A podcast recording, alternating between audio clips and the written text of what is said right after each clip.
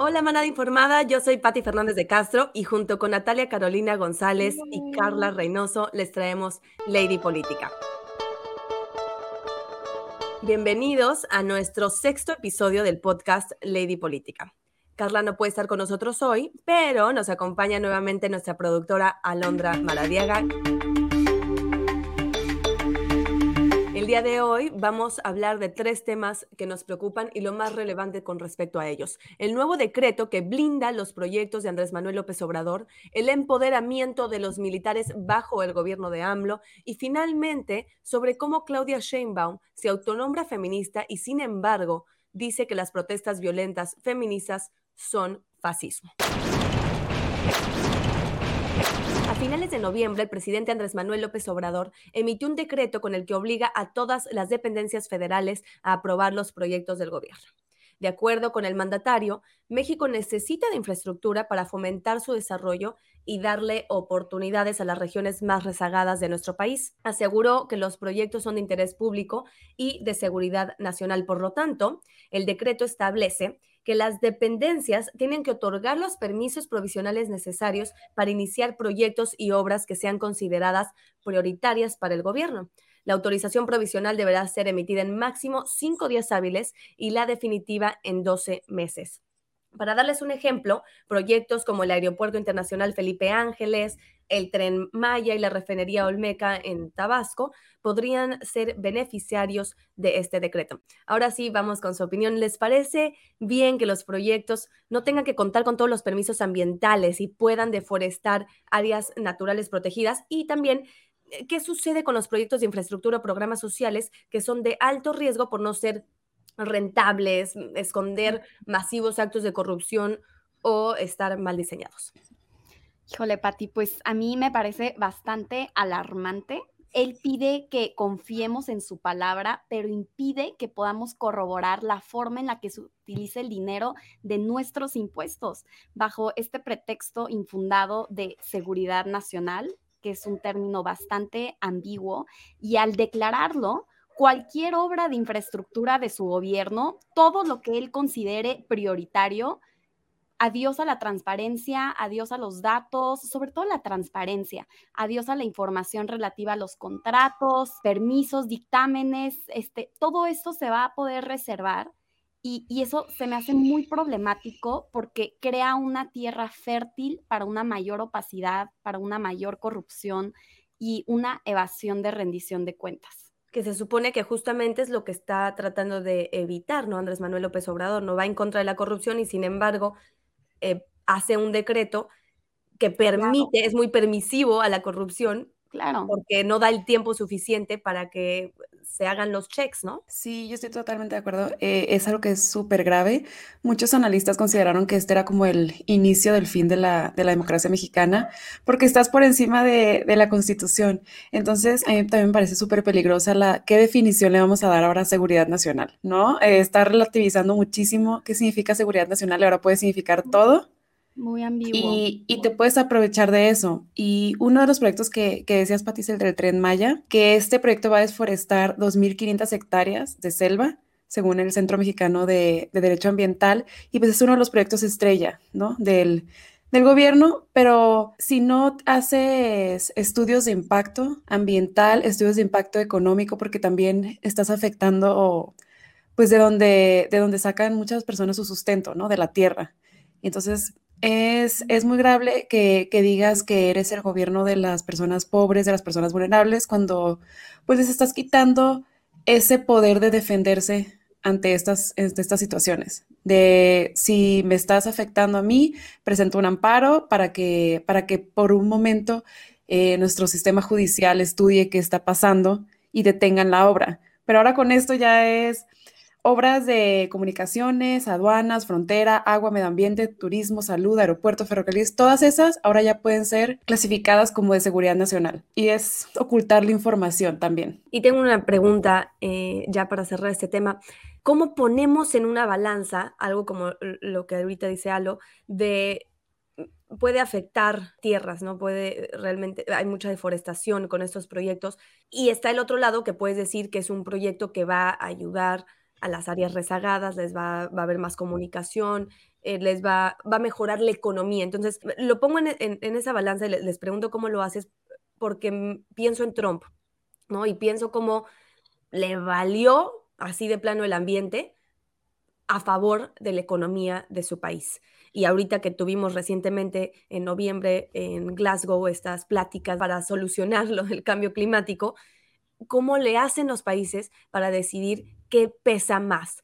La economía, si, si es que están, en contra, si están contrapuestos, ¿cómo decides o, o qué piensan ustedes? Pati, pues simplemente estamos en un país regido por leyes un acuerdo, o sea, punto, un acuerdo presidencial no puede estar por encima de la Constitución. Nunca se puede decretar un estado de excepción al cumplimiento de los derechos humanos, como el derecho al acceso a la información, la violación al derecho humano del medio ambiente, y si se quiere hacer lo que me estaba, estabas diciendo de eliminar esta tanta burocratización, estos requisitos que tanto le molestan, se debe entonces de seguir el procedimiento, por eso lo tenemos, enviar una iniciativa para reformar las leyes. No puedes con un decreto cambiar la ley. Eh, eso es totalmente inconstitucional y crea demasiados problemas. Y esto además ya lo hemos visto esta administración desde el comienzo tiene un problema con la transparencia y el derecho a la información. Desde los primeros años se declararon como reservados o confidenciales documentos e información sobre el tren Maya, el aeropuerto de Santa Lucía y otros diversos proyectos. Y de acuerdo con el mismo INAI, el Poder Ejecutivo y los sindicatos son las figuras más opacas, las que más opacidad han mostrado. Y la oficina presidencial tiene los niveles de acceso a la información pública más bajos desde el 2003. Sí, no, y en esto, Pati, o sea, sí, sí se ha puesto como, ¿qué, ¿qué priorizamos? ¿La economía o el medio ambiente? Pero justo haciendo este tipo de cosas, estás quitando, como estos estudios de evaluación de impacto, no solo es en medio ambiente, también es en económico, y estás quitando que las personas reciban esta información. Entonces no sabemos ahora a quién realmente estás apoyando económicamente, porque luego tenemos el caso del programa de Sembrando Vidas, que ahora vemos que quiénes son los que están ganando, pues los hijos de AMLO con su y con el empresario de los chocolates. O sea, es quitar información y sí, a veces vamos a con algunos proyectos que son muy grandes y destruyes el ambiente, pero pues bueno, dices, tenemos que darle empleos a las personas, pero en este caso ya ni siquiera tendríamos la oportunidad de ver quién es, porque toda esa información va a estar oculta. Sí. O sea, la información va a estar oculta, entonces ya no vamos a saber qué, qué va a pasar y también la, hasta la COFESE dijo que, que pues esto es algo que genera muchos riesgos también en materia de competencia. Entonces, ¿a quién estás beneficiando económicamente? Si vas a dar licitaciones directas y vas a ocultar la información, los precios van a subir y van a subir para quiénes, para nosotros. Ahora bien, pasemos al segundo tema. Hablemos de los militares, que en la opinión de muchos críticos nunca habían tenido tanto poder desde Plutarco Elías Calles. Las críticas se centran en un discurso del secretario de la Defensa Nacional, Luis Crescencio Sandoval, que elogia el proyecto político de AMLO. El Partido Acción Nacional dijo que el contenido político de este discurso del general no era propio ya que viola el artículo 129 de la Constitución, el cual prohíbe la actividad política de las Fuerzas Armadas. Para entender este argumento, creo que es importante ponerlo en perspectiva. Los militares ahora son el sujeto fundamental para concretar los proyectos de AMLO, como el aeropuerto Felipe Ángeles, ellos van a administrar la construcción del tren Maya, las ganancias de tal proyecto van a ser para la Sedena y además se decidió otorgarles el mando de las aduanas terrestres y marinas. Entonces, la Guardia Nacional eh, también podría decirse ser la unión entre las Fuerzas Armadas y las policías civiles, y el presidente ordenó que participen en la vacunación del COVID-19, la implementación del Banco Bienestar, obras de construcción, proyectos sociales y ambientales, y pues bueno, es difícil argumentar entonces que la vida civil en México no se está militarizando. La periodista Angélica de la Peña lo puso de esta manera se está construyendo un suprapoder por encima del Congreso, de la Corte, y como ha sucedido, se sobrepondrá al propio Ejecutivo Federal. Ahora sí, les pregunto a ustedes, ¿están en contra o a favor de que los militares tengan cabida en el ámbito político y cuáles son las ventajas o desventajas de tal? Pues en contra, igual que como muchos que ahora defienden esa decisión y antes de que llegara AMLO estaban en contra, estoy Y, o sea, en junio de este año AMLO dijo que en el 2023 va a presentar una reforma constitucional para llevar a la Guardia Nacional, que según iba a ser civil, a la Sedena. Entonces, estás fortaleciendo muchísimo a, pues, a los militares. Ahorita ya siete, en siete estados, los que tienen gobierno de Morena, los encargados de seguridad pública son del ejército o de la marina. Entonces, también ya les dieron la distribución de las medicinas y ya solo falta que, el próximo año los metan a darle clases a los niños y ya, ahora sí, ya están encargados de todo. O sea, no, no sirve una política militarista para reducir la, la violencia. AMLO lo dijo todos ellos lo dijeron una y otra vez, y ahora resulta que pues poco a poco o, demasiado rápido ya tienen el control y el poder de todas las cosas. Eso es lo más irónico de todo, que AMLO no estaba de acuerdo con la militarización de Calderón. Entonces la, la verdadera pregunta es, ¿por qué la militarización de Calderón es mala, la de AMLO es buena mientras que AMLO lleva el doble de muertos que Calderón. Y en el AMLO Fest... Datos importantes. Datos importantes. Y, el, y en el AMLO Fest, eh, el presidente negó eh, este pasado primero de diciembre que se está militarizando al país, pero todas las cifras y los hechos muestran todo lo contrario. Y las cifras de su propio gobierno, de la Serena, muestran que durante su gobierno el ejército mata a 26% más civiles de los que detiene, una brecha superior a la registrada con Peña Nieto y con Felipe Calderón. Y si hablamos de violación a los derechos, resulta que desde el primero de diciembre hasta abril del 2021 se han presentado 1.742 quejas contra miembros de las Fuerzas Armadas, esto según datos de transparencia solicitados por Animal Político. Y además, estamos en el mínimo histórico de detenciones de capos y líderes de narcotráfico. Los, los agarran y los sueltan, pero los homicidios dolosos ya rebasaron los 100 mil muertos, tres veces más que cualquier periodo de cualquier otro gobierno. Entonces estamos más militarizados pero tenemos más homicidios dolosos, más violaciones a derechos humanos, pues la estrategia ha sido un fracaso. Claro, y bueno, eh, para no tomar partido, es importante decir que no necesariamente el que haya más militares es la causa de que haya más homicidios o etcétera. No, no, no, es, lo, no es lo mismo causa que correlación. Eh, sin embargo, eh, son datos importantes que hay que considerar y pensar que qué tanto está ayudando esta militarización si sigue existiendo y seguimos viendo estos números rojos al por mayor. Claudia Sheinbaum, la jefa de gobierno de la Ciudad de México, en entrevista para el país, reiteró su rechazo a usar la violencia en las protestas de mujeres. Incluso llamó fascismo a las manifestaciones que incluyen quemas y rayones de monumentos. ¿Ustedes creen que está bien la decisión de Morena de proteger a los monumentos durante las manifestaciones y marchas feministas? Yo creo que primero hay que ver todos los datos y todo y el aumento en los delitos contra las mujeres, particularmente el asesinato. El otro día vi una entrevista con una abogada feminista cofundadora de Mujeres Plural que estaba contando que 20 mujeres son asesinadas diariamente, eh, de acuerdo a los datos del gobierno, y eh, los feminicidios, aunque dicen que han bajado, realmente no han bajado porque se ha hecho una clasificación incorrecta de asesinatos de mujeres y nadie conoce ahorita una propuesta para enfrentar esa violencia.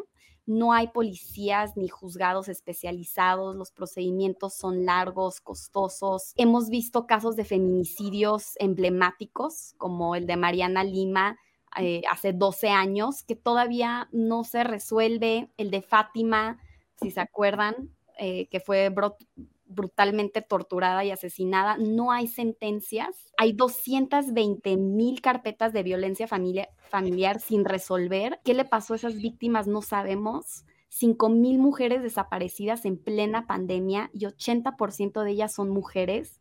El 95% de los casos de feminicidio quedan en total impunidad. Dos, solo 2% de casos de feminicidios terminan en sentencias. Entonces, y puedo seguir con datos, o sea, puedo seguir con datos.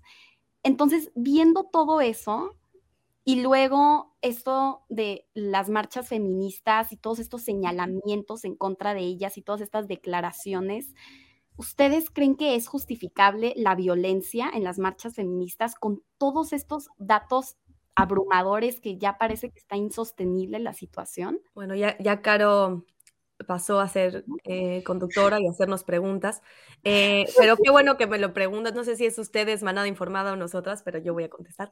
Em, justamente creo que es un tema que hablamos en nuestro, no sé, primero o segundo podcast, tú no estabas algo, pero lo, lo hablé con, con Caro, y hablábamos de la violencia en marchas feministas y yo siempre estuve en contra, yo particularmente no iba a las marchas por tal razón, porque sentía que no era mi, yo no, yo no estaba de acuerdo con cómo se llevaron a cabo y sin embargo creo que es de valientes cambiar de opinión.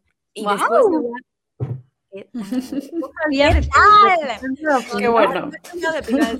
No, sabía. Todavía no es un 100%. Pero, eh, sin embargo, después de hablar con varias amigas, eh, de ver algunos documentales, con mujeres que se consideran mucho del movimiento feminista, y, y justo me decían, si matan a tu hija, ¿no? Si tu hija está desaparecida, si violaron a tu hija, la encontraste descuartizada, tú no haces lo que sea para que te escuchen. Sí, claro. Y, entonces eso me rompe y me dicen, es que tú no has estado precisamente en estas marchas donde ves, sí, hay, hay de todo, pero ves... escuchas historias. Y, me lo dicen sí. y me es muy difícil decir, ah, aún así no deberían de pintar el ángel porque eso es patrimonio y no tiene nada que ver. ¿Cómo les digo eso? Sí. Y puede ser la única forma de que las escuchen. Cuando precisamente el, proceso legal en México, desafortunadamente, no funciona. Sí, no, aparte, o sea, bueno, de, de Sheinbaum, ella dijo el primer día que tomó, que tomó protesta que iba a desaparecer el cuerpo de granaderos. O sea, los granaderos son estos que van a las manifestaciones con, con unos plásticos y, y, a cuidar los lugares. Ella dijo que los iba a desaparecer, pues ya se dio cuenta que, que pues no es tan fácil ser oposición, o sea, es más fácil ser oposición que ya estar en el gobierno. Y a mí este proteger los monumentos, o sea, es, algo que me, enfurece, me enfurece porque ojalá a las mujeres nos protegieran así como están protegiendo esos monumentos.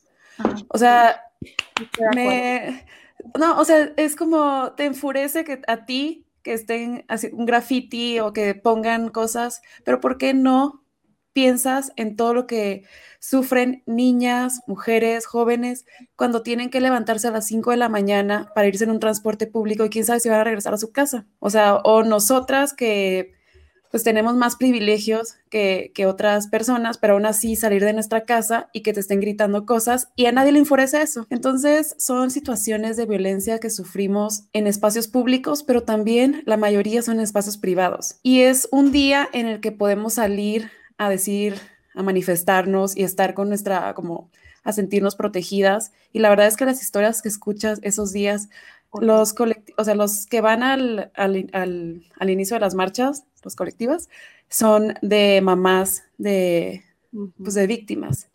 Entonces ellas van contando su historia y yo no sé cómo ni los medios de comunicación ni las personas que critican, o sea, prefieren enfocarse en, en un monumento que en estas historias. O sea, no entiendo como esta, esta fijación en, en los monumentos. También sobre todo porque han, han estado surgiendo más documentales, eh, por ejemplo en Netflix el de Marisela y de su hija y desgarrador y como esa historia, miles de historias que no se resuelven, el gobierno... Es una de millones, por Una de millones, pero te das cuenta el nivel de, de, desprotección y de desamparo. De impunidad, y de corrupción. y... algo, a ti te hacen algo, tú no puedes confiar en la policía, no hay policía especializada, no puedes ir, nadie te atiende, el proceso va a ser lento, costoso, nunca se va a resolver tu caso. Oye, hasta en Guatemala, el promedio es de seis meses para resolver estos asuntos. En México pasan, pasan décadas y no se resuelven y nunca se encuentran a las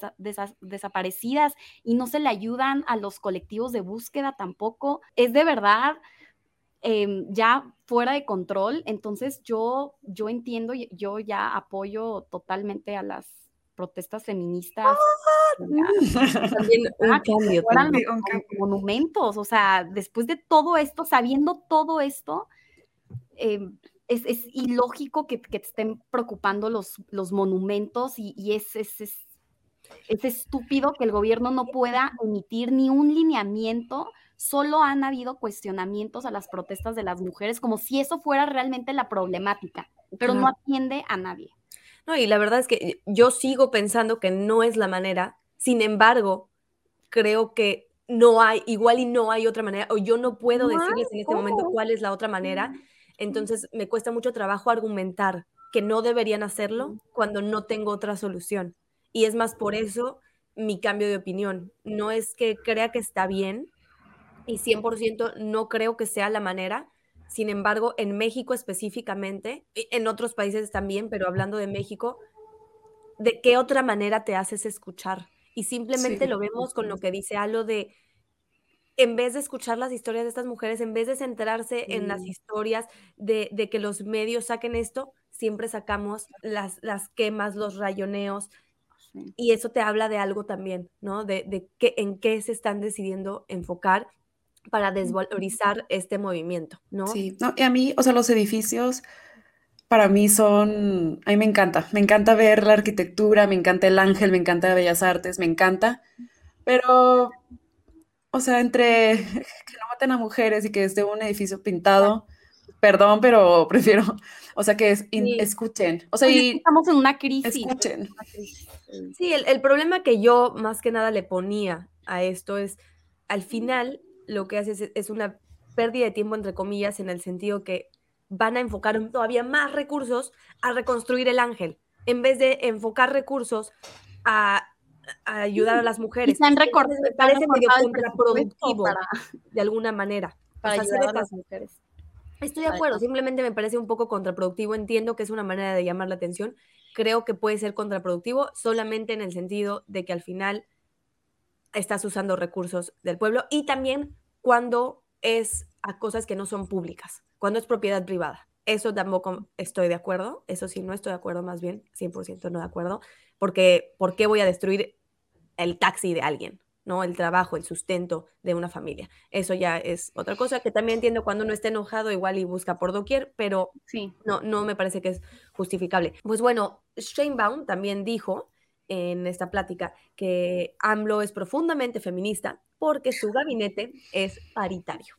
Esto significa que la participación política de las mujeres debe ser igual a la de los hombres. Entonces, pues yo les pregunto, ¿ustedes consideran que AMLO es feminista? ¿Qué piensan sobre los gabinetes paritarios? ¿Creen que sean necesarios? ¿Efectivamente resultan en la paridad de género? Ay, este tema también me mata. A ver, para empezar, no es feminista porque él mismo dijo que no era feminista, sino que era humanista.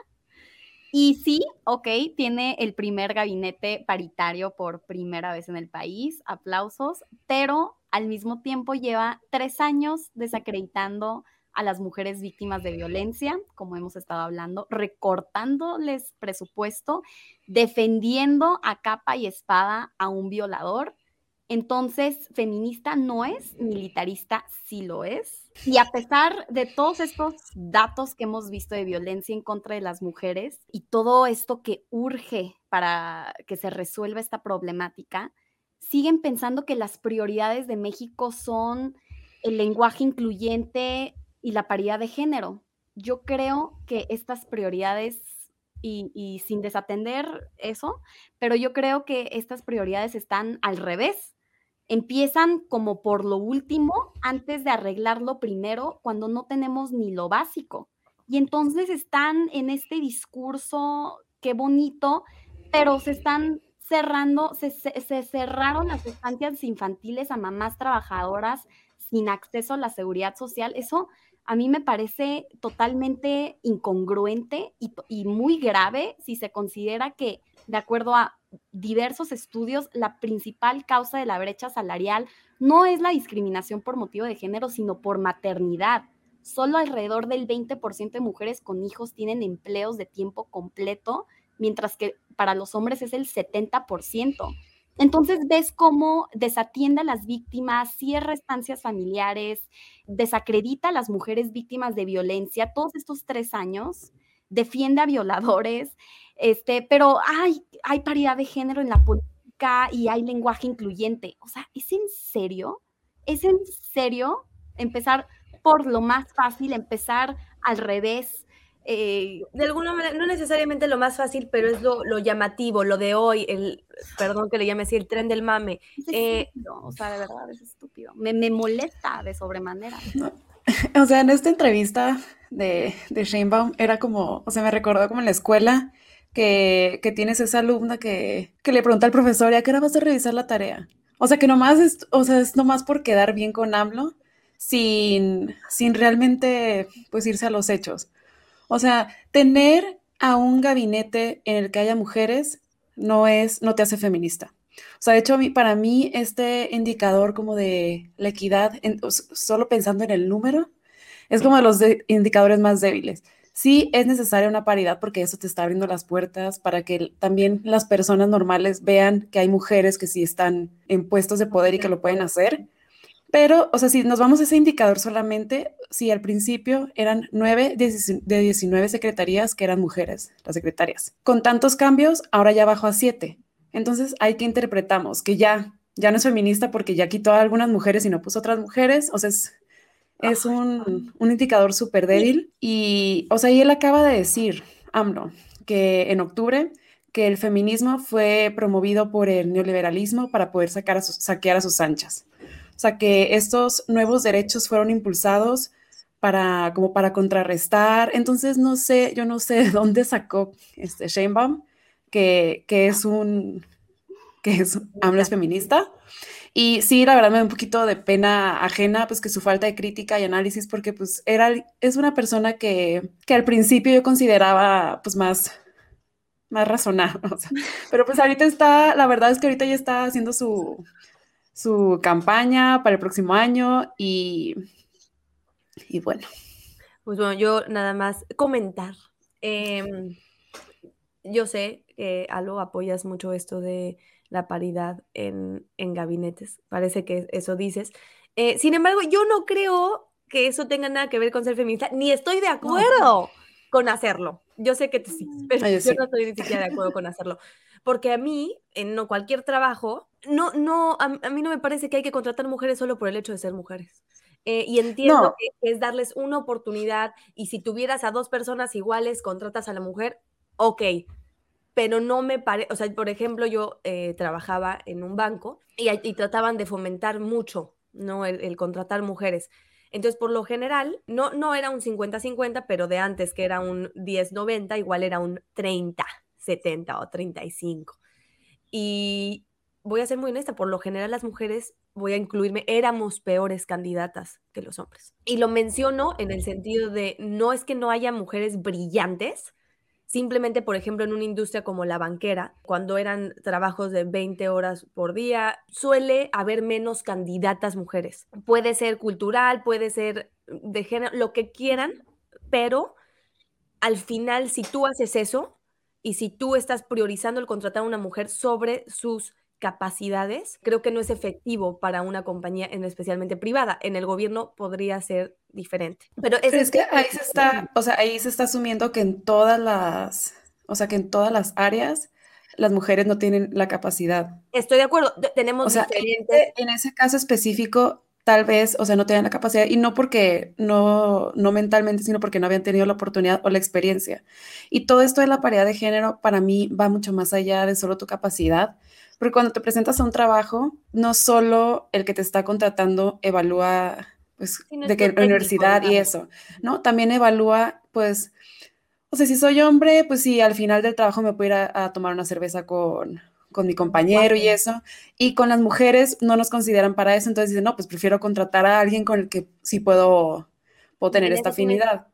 Entonces, para mí no es, no es como el, o sea, la paridad de género en, todos los ámbitos del legislativo, en empresas, no es lo ideal, porque pues no es, no es ideal que te estén diciendo 50-50, pero es una forma de iniciar, de iniciar para que vayan habiendo puestos, para ir abriéndole puertas, porque si no, nadie nos las va a abrir. Y para que haya líderes, en eso estoy de acuerdo, porque uno cuando es chica o lo que quieras, eh, ves a un líder mujer y entonces te, asocias más y entonces crees que puedes llegar ahí. O sea, entiendo, entiendo el concepto y sin embargo creo que no es blanco y negro y que es sumamente difícil de hacerlo bien y que no se debe de contratar mujeres solo por el hecho de ser mujeres, no se debe promover mujeres por el hecho de ser mujeres. No les quito su mérito, incluida yo. A mí me beneficia, o sea, me estoy sí, pero también me beneficia, pero creo que O sea, ¿cuántos hombres no tienen la capacidad y están ahí? ¿Y por qué no, nunca? No, sí, o sea, pero es como este pensamiento y no decimos, no, es que los hombres no son capaces, pero en cambio las mujeres sí se nos ¿Cuántas mujeres em, incompetentes han puesto, las aplauden? Y, no, y, porque es mujer y también se llega al otro lado de que hay, y porque es mujer ya va a ser mejor, y porque es mujer ya va a tener los agenda, la agenda de no, presente. Porque eres mujer, tú tampoco, no, no eres necesariamente feminista, no necesariamente eres empática con otras mujeres. Hay mujeres. Ay, horribles. Horribles. Sí, no, sí, o sea, no, no es, pero es juzgamos, sí juzgamos diferente a las mujeres, o sea, las mujeres como un colectivo, o sea, como un grupo y a los hombres individualmente. No, pues este no es bueno, este sí es bueno. En cambio, las mujeres como, no, pues las mujeres, o sea, en general. Yo creo que es una forma de abrir puertas. En el mundo ideal no deberíamos de tener ya estos, estas cuotas, sino ser por capacidad, pero no estamos en el mundo ideal. O sea, no estamos en eso. Si no hubieran pasado eso, ahorita no tendríamos, tal vez tenemos gobernadoras que son muy malas, pero no tendríamos a ninguna mujer gobernadora y no habrá niñas que, vieran que pueden aspirar a eso. Entiendo lo que dices, de alguna manera al mínimo le estás dando la oportunidad. Es lo mismo que affirmative action en las universidades americanas, donde estás metiendo a alguien que igual y no hubiera entrado eh, si no fuera una minoría, ¿no? Eh, y simplemente el, el, problema que yo tengo, o sea, creo que solamente lo que trato de decir es, tienes toda la razón, Alo, pero también creo que no es blanco y negro, hay que tener mucho cuidado con esto de hacer gabinetes, compañías, lo que sea paritario, porque al final muchas veces beneficias a mujeres, por ejemplo, como yo, Patti, que yo creo que mis oportunidades han sido iguales que las de un hombre blanco en Estados Unidos.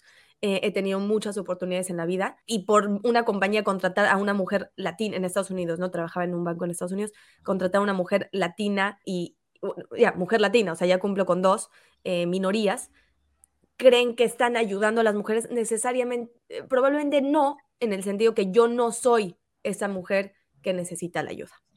Así es lo que son muchas cosas, también es el tema de la clase. las élites, la verdad es que estos movimientos muchas veces benefician a las élites. El Me Too Movement, perdón que lo ponga, es muy, es muy diferente ser, es muy diferente ser una mujer que vive en cierta situación este, en un pueblo indígena. Sin, e, es, muy es muy diferente también entre mujeres. Yo siento que estos movimientos muchas veces lo que hacen es, sí, ayudan a las mujeres, pero estás beneficiando a las élites. Yo creo que la paridad de género en México no se está usando bien, o sea, no está como beneficiando lo suficiente. Siento que hay otras prioridades y a mí personalmente no me gusta esa imposición. También la paridad de género en la política, pues ha vuelto a México un lugar menos inseguro para las mujeres.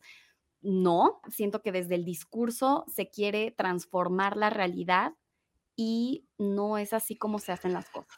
Ahí solo, o sea, como de mi experiencia eh, personal y profesional, que me tocó trabajar en, un programa de, mujeres y era en, es del gobierno, entonces era una parte en la que tenías presupuesto para muchos programas, incluyendo darle dinero para que compren sus patrullas, todo. Entonces, para mí sí la paridad de género, o sea, tal vez no la paridad, pero sí tener mujeres que estén ahí, que estén en puestos, puestos directivos, visibilizan los problemas.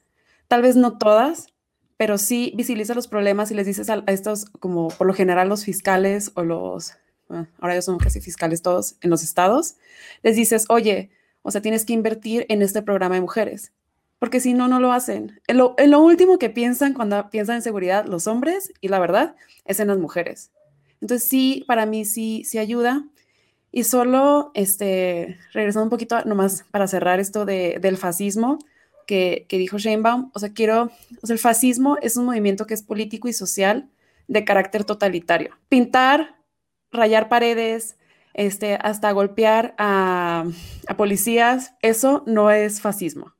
Puedes estar o no de acuerdo con eso, pero no puedes llamar fascismo y no puedes empezar también a usar estos términos pues para poner a la gente en contra, en contra de esto. Y a mí que he estado en, en las marchas, a mí me parece mucho más fascista cuando Sheinbaum tiene a hombres vestidos de civiles que están liderando a las policías para que tiren gas lacrimógeno, así, o sea, y hombres civiles. Eso para mí es más fascismo que, que esto.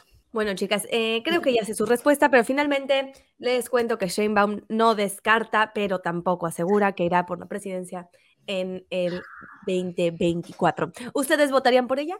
Pues una, eh, Sheinbaum dijo que, que, no solo era cuestión de género, que si estamos preparados, que también era si era seguir con el proyecto de la cuarta transformación y de, de AMLO, que ese era el candidato que estaban buscando. Entonces, yo solo, pues, si el proyecto de la cuarta transformación es desestimar la violencia contra las mujeres, cerrar guarderías, que AMLO ha dicho que él quiere que perduren las tradiciones porque las mujeres tienen el rol de cuidar a los padres, porque los hombres son más desprendidos. Pues si ese es el, lo que va a continuar la cuarta transformación con el candidato. Pues, no, gracias. Estoy totalmente de acuerdo con Alondra. Nada más que decir. Nada más. Pues bueno, chicas, ya es hora de irnos, pero antes que nada, por supuesto, quiero agradecer a nuestra productora Alondra Maradiaga y a Caro. Me encantó compartir ese espacio con ustedes, a nuestro público. Los invito a escucharnos, a apoyarnos y a criticarnos mientras hablamos de los temas más relevantes del momento en México y en el mundo. Les pido que participen con nosotras en nuestras redes sociales para que más allá de un podcast, esto sea una comunidad. En Instagram estamos como Lady-Política, en Facebook como Lady Política, en Twitter como Lady Política-Bajo. Nos pueden escuchar desde Spotify, YouTube, Amazon Music. Cuéntenos qué les pareció y qué piensan ustedes de los temas que discutimos. Nos vemos la próxima vez. Bye bye. Bye. Síganos en YouTube. Bye.